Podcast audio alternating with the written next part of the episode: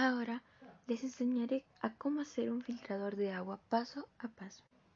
Al armar un filtro de agua casero puede salvarnos en momentos de escasez de agua de forma rápida y segura. Además, podemos aprovechar estos experimentos para trabajar con los chicos en casa y así enseñarles cosas novedosas como lo, lo que es este proceso.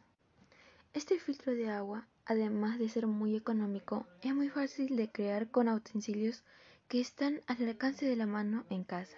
Para ello se necesitará un recipiente o botella de plástico transparente, algodón natural, no se recomienda el algodón sintético, piedras chancadas pequeñas y medianas, se consigue en las ferreterías, la grava, se consigue en las ferreterías también, el carbón activado, que también se consigue en, en las ferreterías, arena fina, colador y recipiente hondo de plástico o vidrio.